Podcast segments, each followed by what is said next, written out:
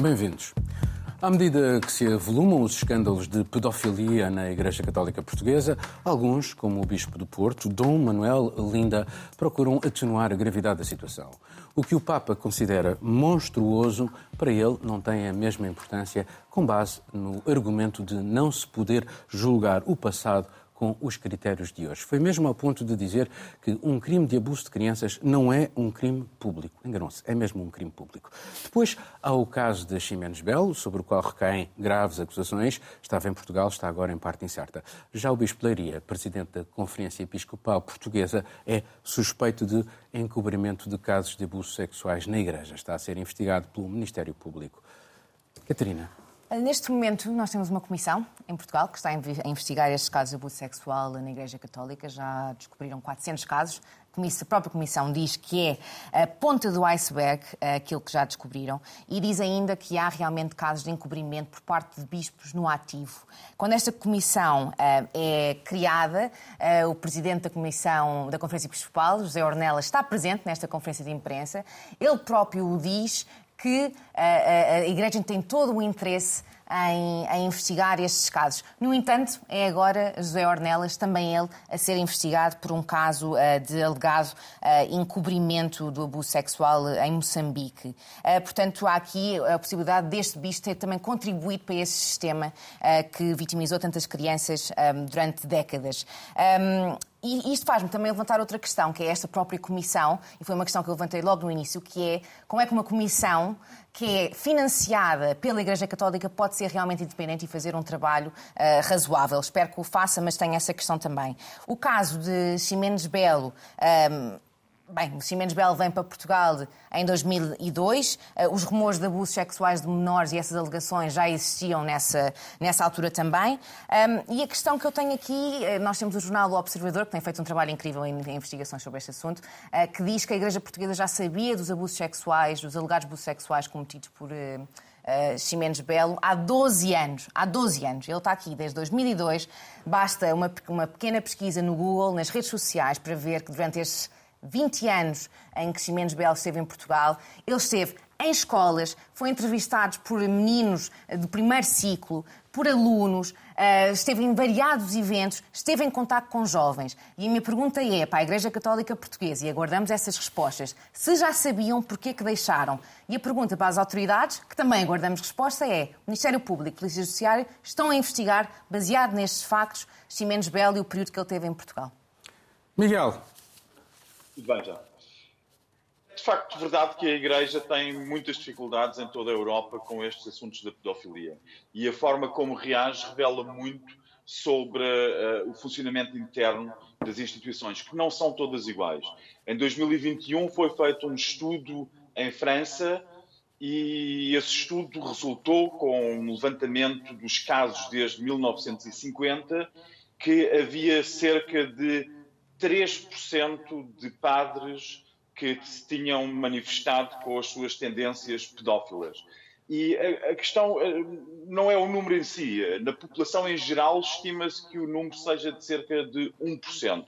São uh, estudos que apontam, portanto, para que na Igreja o fenómeno seja três vezes maior. Eu até uh, fico admirado porque pensei que uh, a gravidade dentro da Igreja fosse superior a este fator três. Mas o que importa é que se estude, divulgue esses estudos, assuma as responsabilidades e não se banalize com uh, remetendo para o passado. Parece que estamos a falar da Grécia clássica. E nós estamos a falar de um tempo que todos nós vivemos, em que de facto houve realmente nos anos 50 e nos anos 60 e 70 a pedofilia não era, a percepção não era a mesma que é hoje mas uh, uh, não deixa por isso ser menos gravoso e as consequências. A lei penal não é retroativa, mas já era um crime a pedofilia. Uh, houve tendências na União Europeia para tentar suavizar o enquadramento penal na, na, da pedofilia, mas isso não aconteceu, pelo contrário, foi-se agravando o, o, o, quadro penal. Para além de que a, a questão principal aqui já não é a responsabilidade criminal, é a forma como se a Igreja atua perante as vítimas que causou em número três vezes superior às vítimas da sociedade em geral. E se a sociedade assume a sua responsabilidade, a Igreja seria a primeira a dar o exemplo e a assumir a responsabilidade e não a, a pretender que se trata de uma bagatela pertencente ao passado.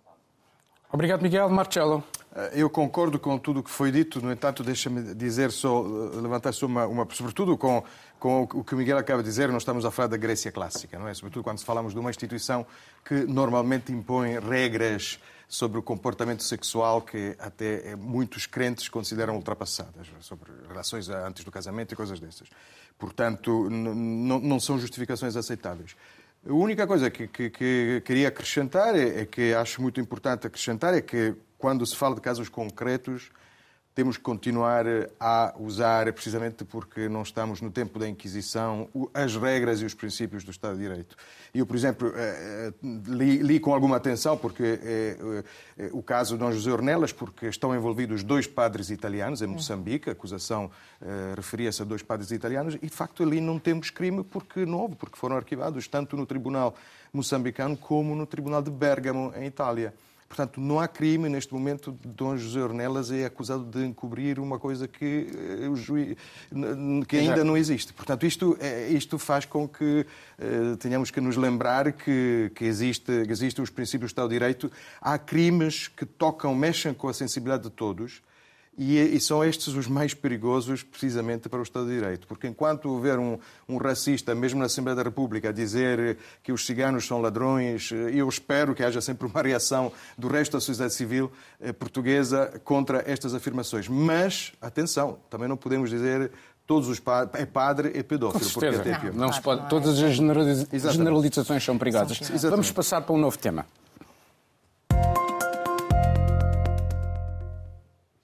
A questão do gás, ou talvez melhor, a da falta dele, volta a testar os limites da solidariedade europeia. O governo alemão, numa lógica do cada um por si, anunciou subsidiar em 200 mil milhões de euros as faturas das suas famílias, mas também as das suas empresas. A Alemanha vai assim poder produzir a preços mais baixos, mas a medida arrisca-se a criar um fosso entre ela e vários países da União Europeia, todos aqueles que não têm margem orçamental e se arriscam a enfrentar uma perspectiva de desindustrialização.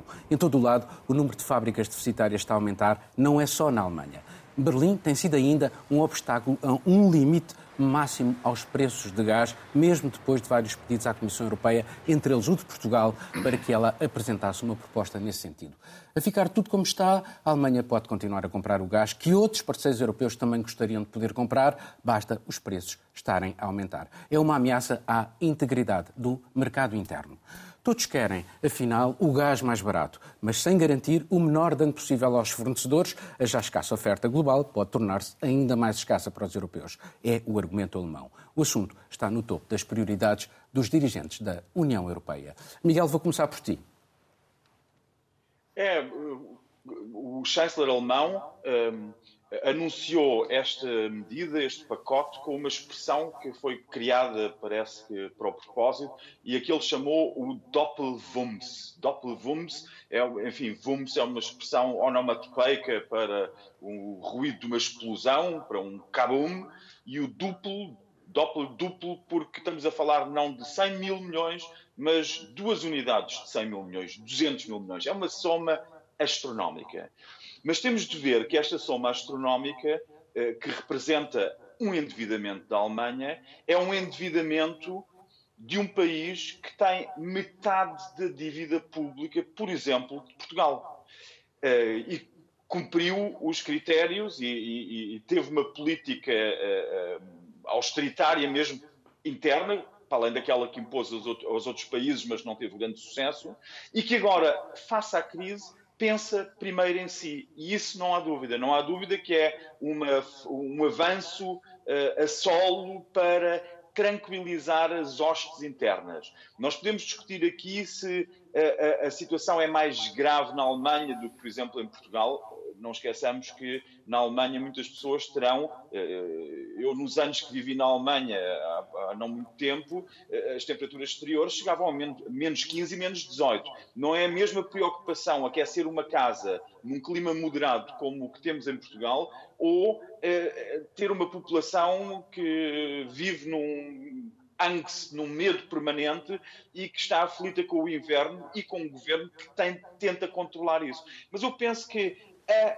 política europeia já está de tal forma, já está desarticulada entre si, que este é condenável, seguramente, mas é só mais um aspecto. E que nós, olhando para estes aspectos de fragmentação das políticas europeias, não podemos esquecer o que está por cima desta questão energética. E por cima desta questão energética, não a nível interno da Europa, estão, por exemplo, os mercados que neste momento cobram preços inacreditáveis. Foi contabilizado ontem num canal alemão, eh, no canal do mainstream eh, da comunicação, que cada navio, cada, cada um dos navios norte-americanos que entra com gás liquefeito na Europa, representa um encaixe de 200 milhões de euros para os Estados Unidos. Não são os 200 mil milhões do, do, do, do Doppelwumms do Sr. Scholz, mas são 200 milhões de encaixe para os norte-americanos. Os preços são exorbitantes.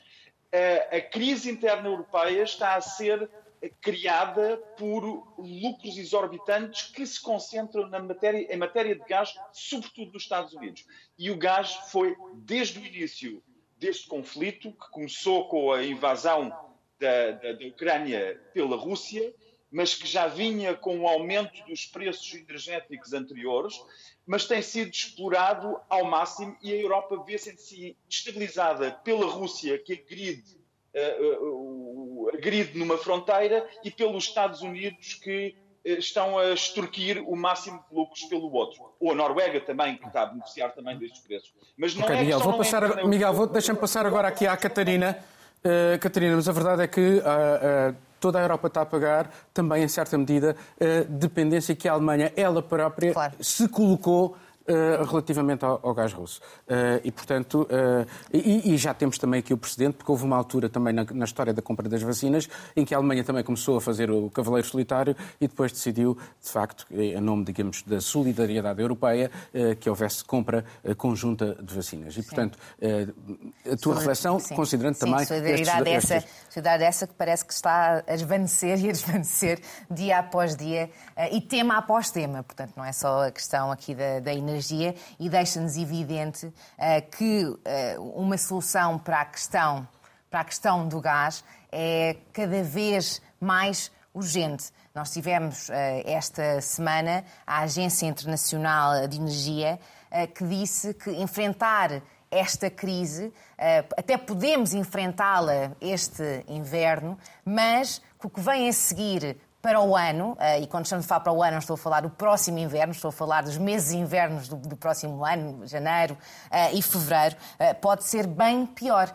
E a Europa sabe disso, a Alemanha sabe disso. Nós sabemos que neste momento temos os nossos tanques de armazenamento de gás nos 80%, uh, 90%, que é mais do que suficiente para sobreviver. Quer dizer, Sim, mas a China, a China uh, reduziu, a sua também, procura. Mas isso pode mudar para o ano também. E pode mudar pode para, o ano. e pode ser um grande perigo.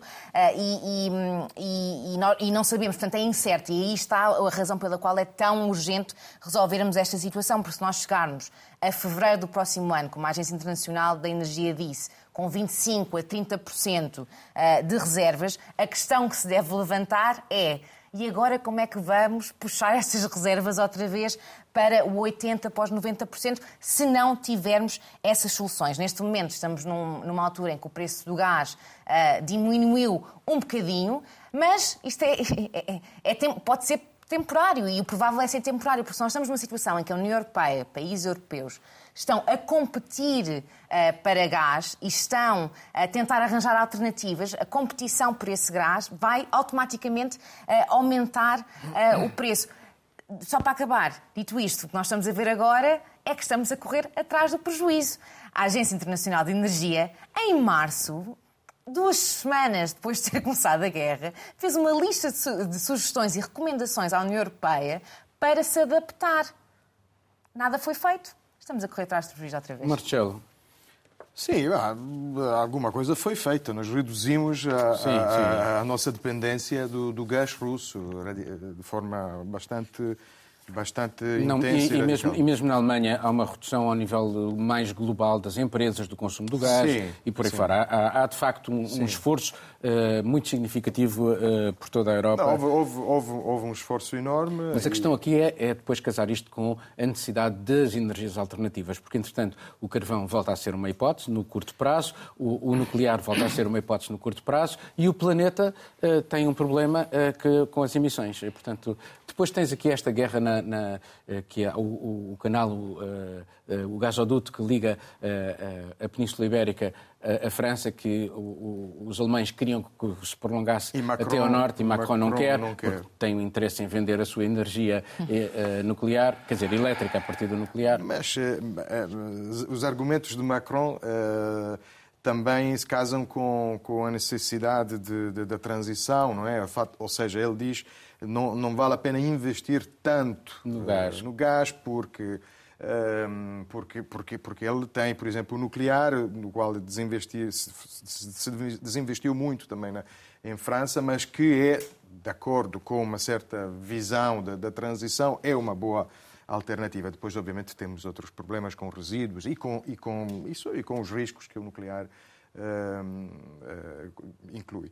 Mas, mas esta é a posição, ou seja, o, o argumento da transição ecológica e, da, e da, das necessidades do planeta é um argumento que se pode usar em muitos casos e, é, e às vezes é muito perigoso, porque nós, de facto, neste momento precisamos desta transição. Apostamos tudo no gás, precisamente, uhum. porque era o melhor que, que tínhamos pela frente e, e Putin pregou-nos esta partida.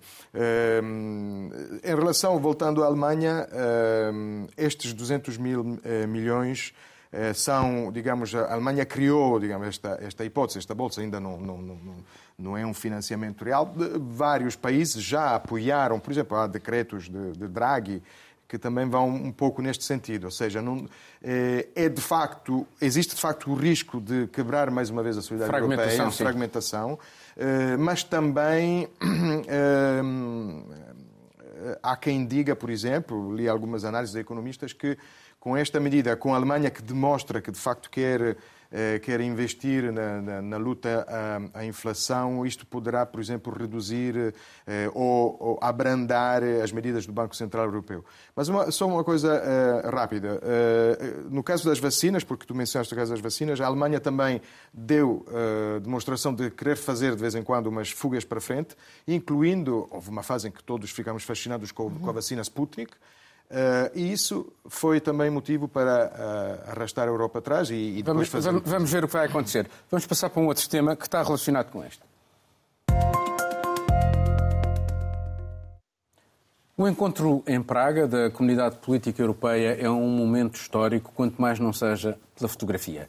44 chefes de Estado e Governo a representar toda a Europa, com exceção da Rússia e Bielorrússia. Estão todos os países da União Europeia todos os que são candidatos à adesão e todos aqueles que não querem fazer parte dela, como o Reino Unido ou a Suíça.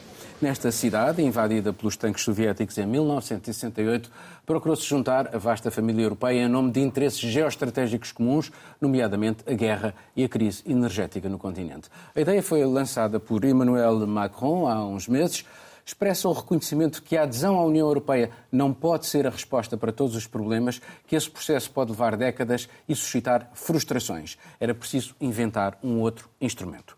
Este fórum é, assim, uma fase política intermédia entre os acordos de associação e a plena adesão. Mostra ainda como outras organizações, como o Conselho da Europa ou a OSCE, não estão à altura dos desafios atuais. E dá a Moscou o sinal de uma unidade que só foi possível porque as suas tropas invadiram o país vizinho. Catarina. É, é, temos uma, uma comunidade política europeia que podemos dizer que é um, um clube, um clube de amigos eh, que, que, se juntaram, como disseste, foi, foi a ideia do presidente Emmanuel Macron.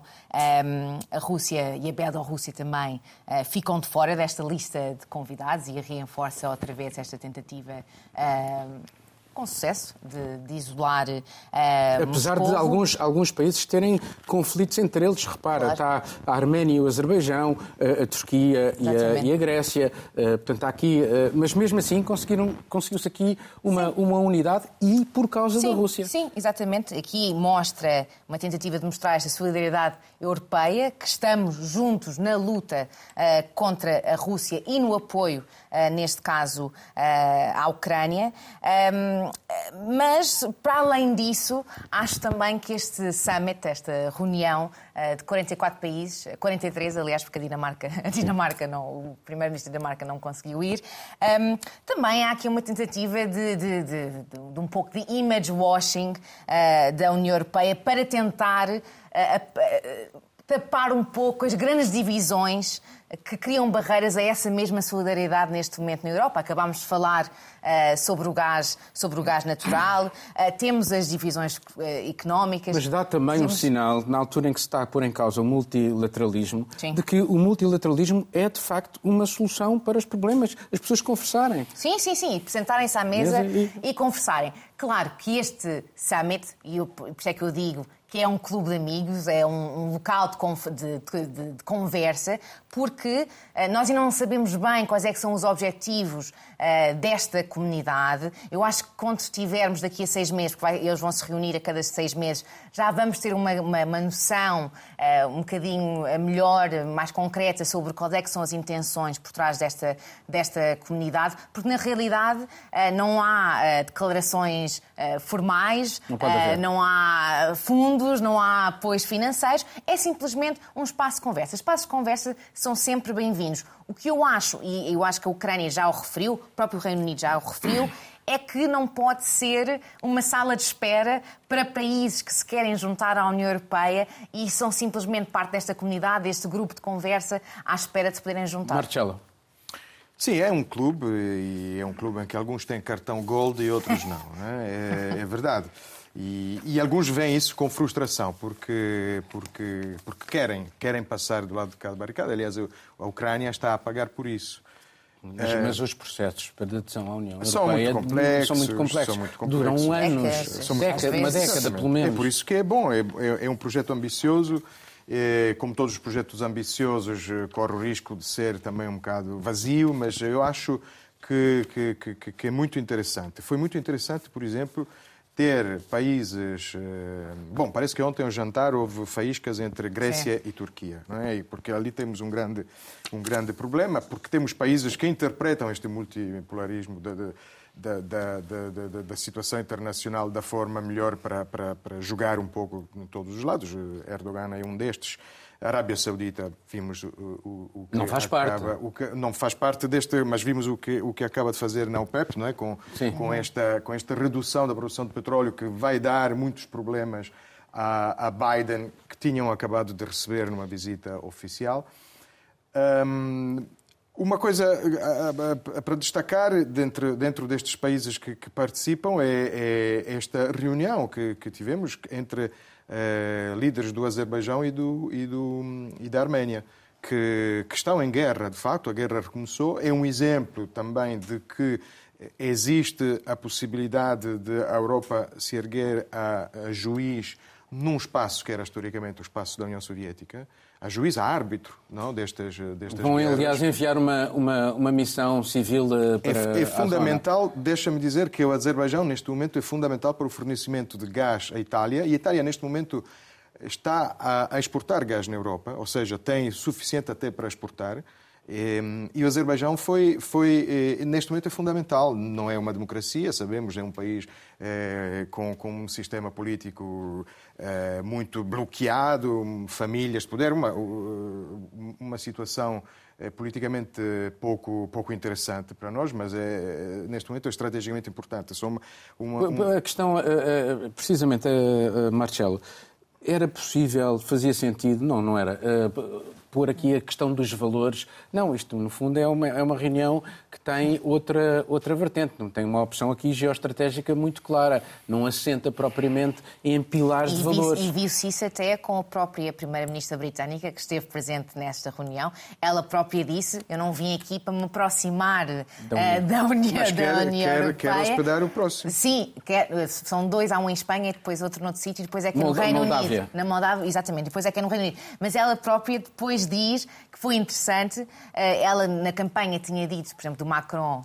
Eu não sei se ele é um amigo ou um inimigo, não é? Sim, sim. Mas depois, nesta comunidade, Bom, nesta é- reunião, diz que afinal são amigos e mostra esta tentativa de aproximação. Portanto, é uma conversa. A conversa é sempre saudável nesse sentido, não é? E- Sim, mas... eh, E, e já agora, na, na questão da, da Turquia, a Turquia desempenha aqui um papel essencial, porque ainda não disse que sim ou não à entrada da Finlândia e da Suécia na NATO. Exatamente. E, portanto, é preciso. Lá está, a questão de, de se poder conversar. eh, e, e tem jogado um papel também um bocadinho ambíguo relativamente à, à, à- Rússia e fez parte. do- do- da Organização de Xangai, agora também onde teve o Vladimir Putin. Exatamente. Portanto, que não aqui, foi, facto, que não foi um de- grande momento para Putin. Mas, eh, ehm, mas ehm, o que eu queria dizer não, sobre, sobre os valores, ehm, esta questão dos valores é sempre uma, uma armadilha cada vez mais retórica, porque é, é- claro que a Europa tem relações com, todos nós temos relações com, com países eh, cujos valores não são, não são os nossos. É, é, é um pouco. Marcelo, durante décadas com a Arábia Saudita, que para que este país mais a ser- conservador e mais retrógrado. Exatamente, continuamos a ser e continuamos a ser. Aliás, é quando a Arábia Saudita, como dizia há pouco, eh, vai contra os interesses eh, do Ocidente, é que nos lembramos e, no fundo, este gesto pode ser visto também como uma espécie de castigo a todas as dúvidas, eh, aliás, dúvidas não, certezas que foram levantadas sobre o papel precisamente de Mohammed bin Salman na- no, no assassinato de Khashoggi. Hum, mas usar, usar esta armadilha retórica para eh, dizer depois que a Europa eh, só pode ter relações com países que partilham mesmo- os mesmos valores. Nós eh, temos um problema Mas foi à conta disso que, que, que nos pusemos nas mãos de Vladimir Putin. Exatamente, exatamente. Mas nós temos um problema na Europa. Eh, O, o- o Miguel há pouco citava a Grécia Antiga a propósito da, da- da pedofilia. Mas nós estamos, eh, nós vimos, sem fazer comparações, porque são democracias diferentes, a de Atenas do, do quinto século e, e as nossas democracias. Mas este- estas experiências políticas, como a democracia grega, podem desaparecer em breve, e o que foi o que aconteceu na Antiguidade. Deixa-me puxar o Miguel para a conversa. portanto, nós- Miguel,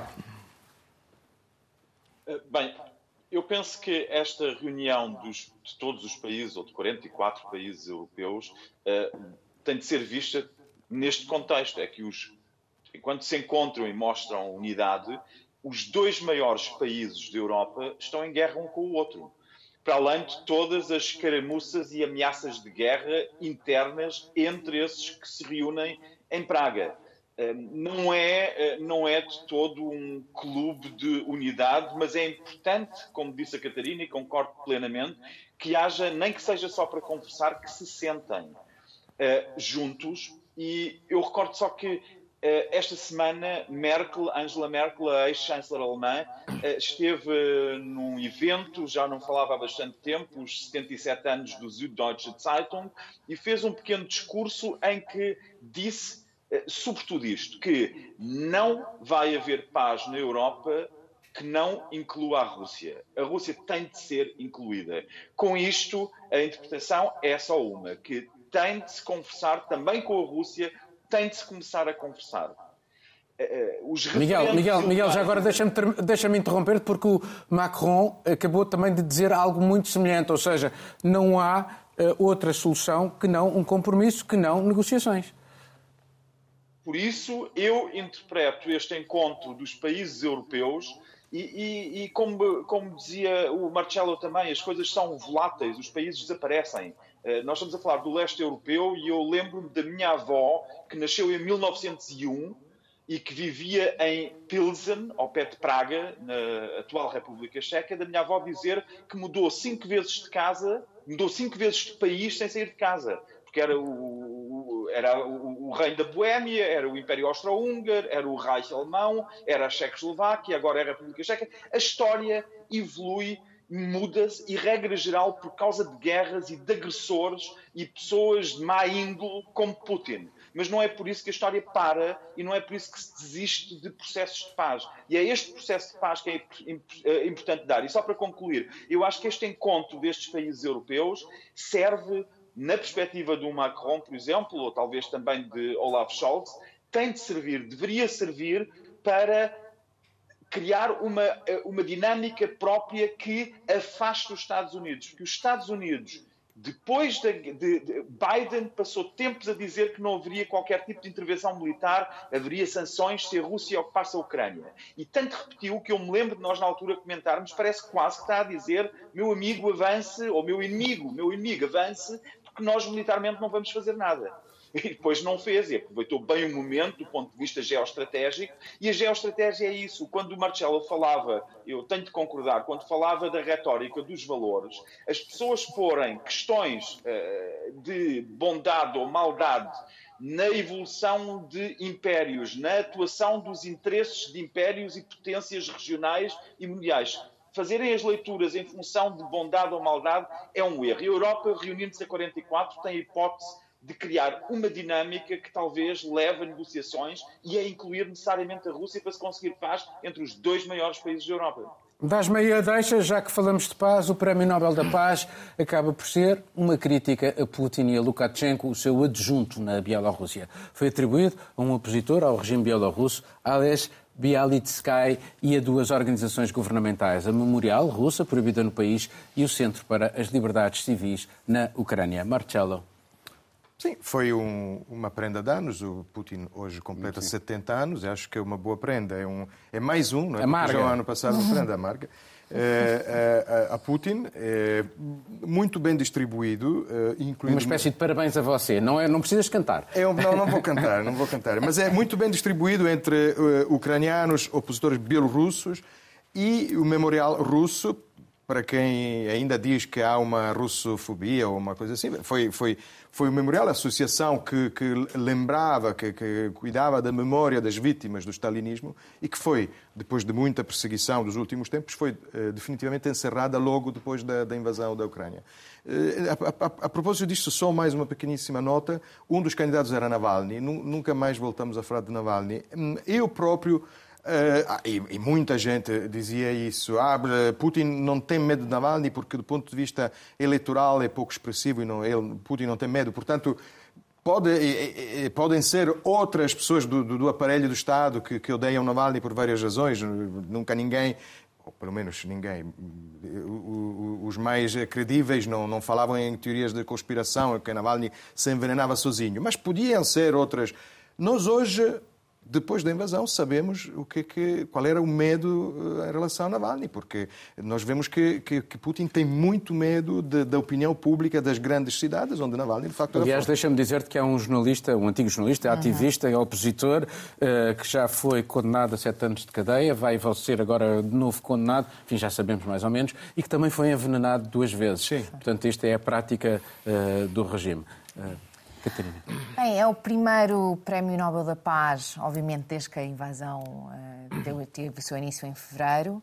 Uh, era expectável que um Prémio Nobel da Paz este ano fosse para alguém ou para alguma organização uh, envolvida nesta, nesta luta uh, diária e é um prémio que pode ser visto como uma, uma, uma condenação a Vladimir Putin. Portanto, é, é, um prémio, é um prémio claramente político.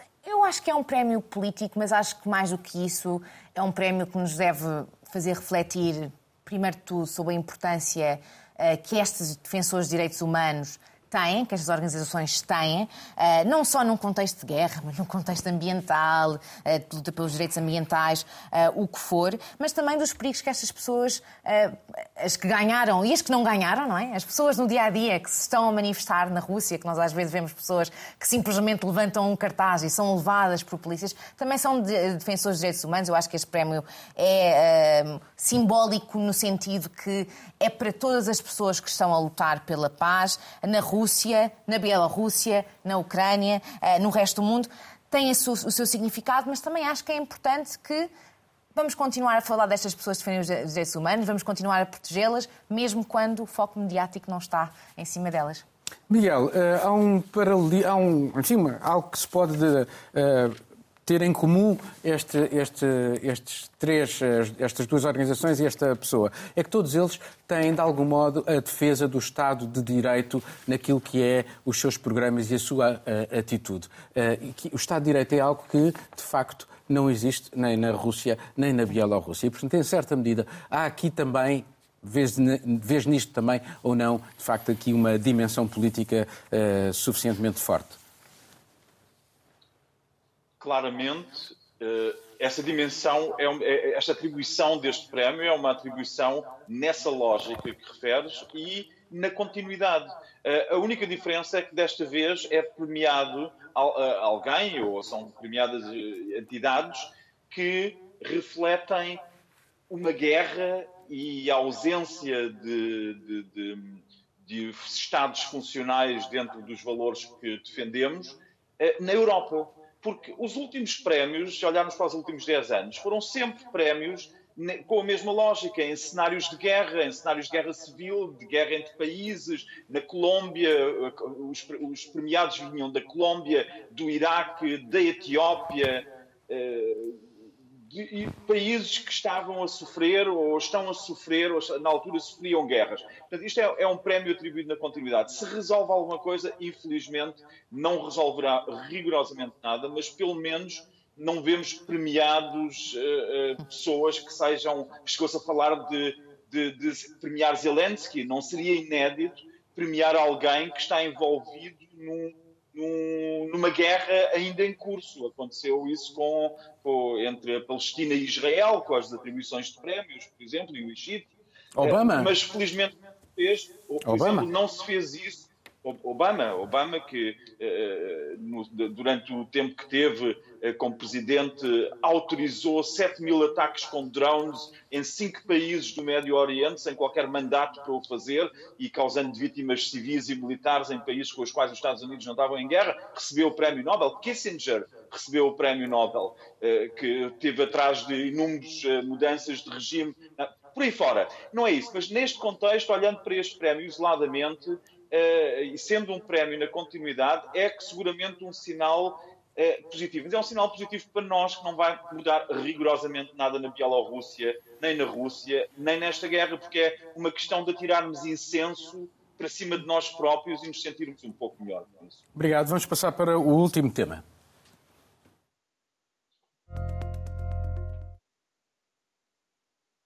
Após se tornar Primeira-Ministra do Reino Unido, Liz Truss já tem o Partido Novo à beira da implosão e com vários dirigentes em guerra aberta contra o seu governo.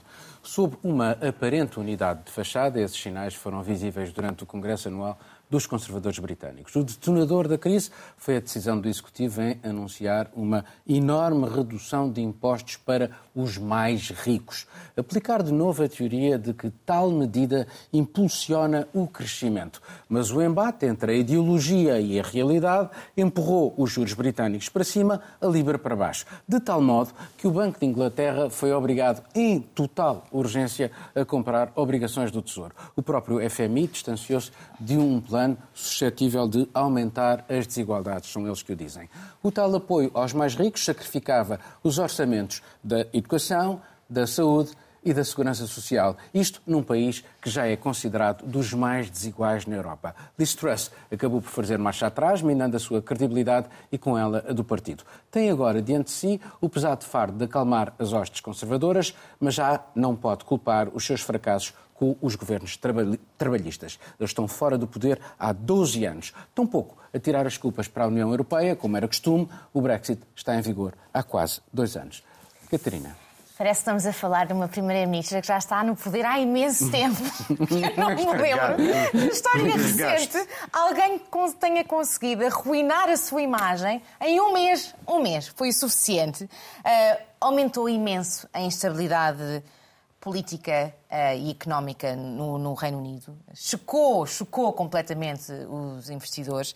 Um, e, claro, levanta aqui questões sobre a capacidade de Liz Truss para governar o partido dela uh, e o país. Nós tivemos dia 1 de outubro, uh, e digo no país, porque dia 1 de outubro tivemos milhares e milhares de pessoas nas ruas em Inglaterra, em várias cidades, não, não só em Londres, frustradas com a crise do custo de vida, com a inflação, com a crise energética.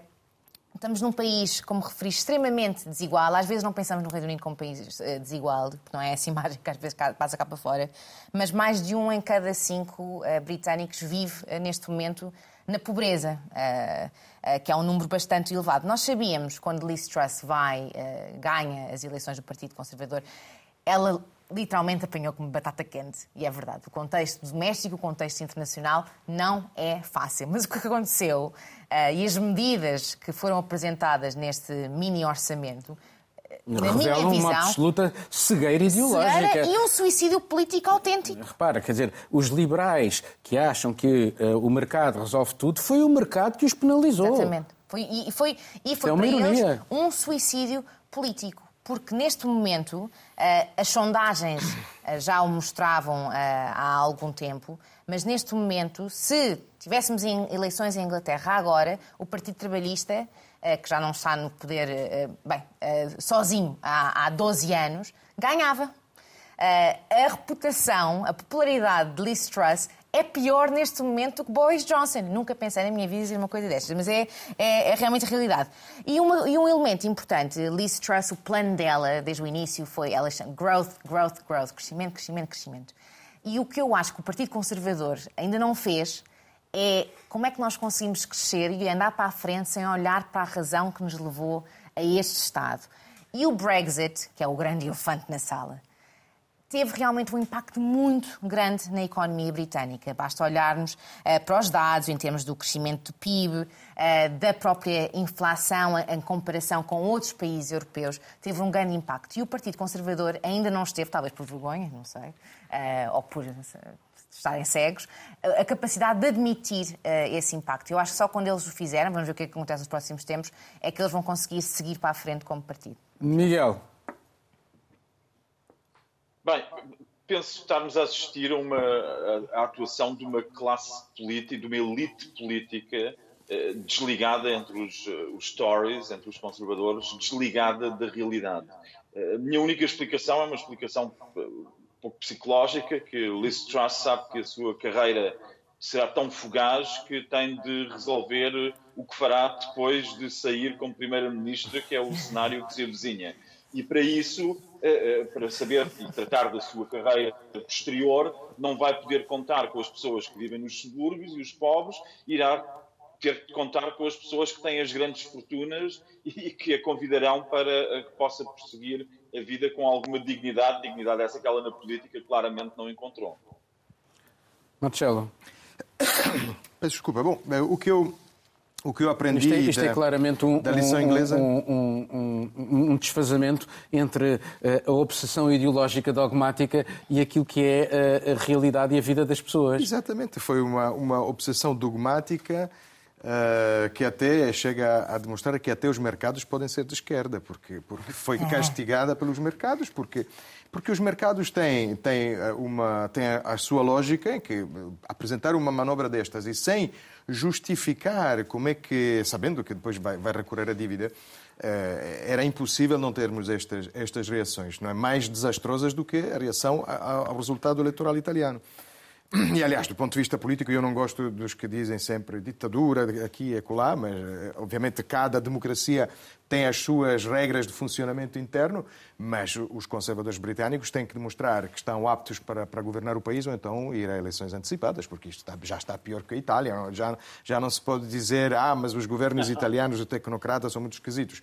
Não se pode continuar a resolver crise após crise com votos de uma base do partido, 200 mil eleitores. Repara, eh, na altura do, do David Cameron, houve cortes sucessivos naquilo que são uh, uh, uh, os apoios sociais, as escolas escolas, o Serviço sim, Nacional sim, de Saúde, e hoje está-se a ver que isso não foi a solução, porque as pessoas têm, de facto, problemas. Não é a solução. É, é, obviamente, depois destes cortes era preciso para continuar a manter um mínimo de, de welfare, nós até usamos a palavra inglesa porque vem da Welfare state, sim. era necessário recorrer à dívida. E a questão da dívida é uma questão muito importante. Eu sei que nós, por exemplo, em Portugal, mas em Itália também temos um problema parecido, eh, a crise da dívida foi gerida mal pela União Europeia numa fase em que a solidariedade era, era uma palavra blasfema. Um, mas também não podemos varrer a dívida para baixo do tapete. Uhum. O que uhum. aconteceu na Inglaterra, no Reino Unido, acontece, este castigo dos mercados acontece a um país que tem 100% rácio entre, entre dívida e PIB. Uma das portanto, maiores economias do mundo. E, mas, portanto, imagina o que aconteceria, por exemplo, em Itália ou em Portugal, que são as, as, as dívidas maiores na, na União Europeia. E, e, portanto, esta é, esta é a lição, outra lição, outra grande lição, é que o Brexit não resolve sair do A questão da soberania é, é, a soberania é poder decidir de quem é que queres depender, porque todos nós dependemos dos outros uhum. e esta ideia que saindo de, do planeta Terra estaríamos melhor, sim, talvez seja verdade, mas não, não, é, não, é, não é uma solução viável. Muito obrigado a todos. Terminamos aqui este programa. Estaremos de regresso dentro de uma semana. Tenha dias felizes.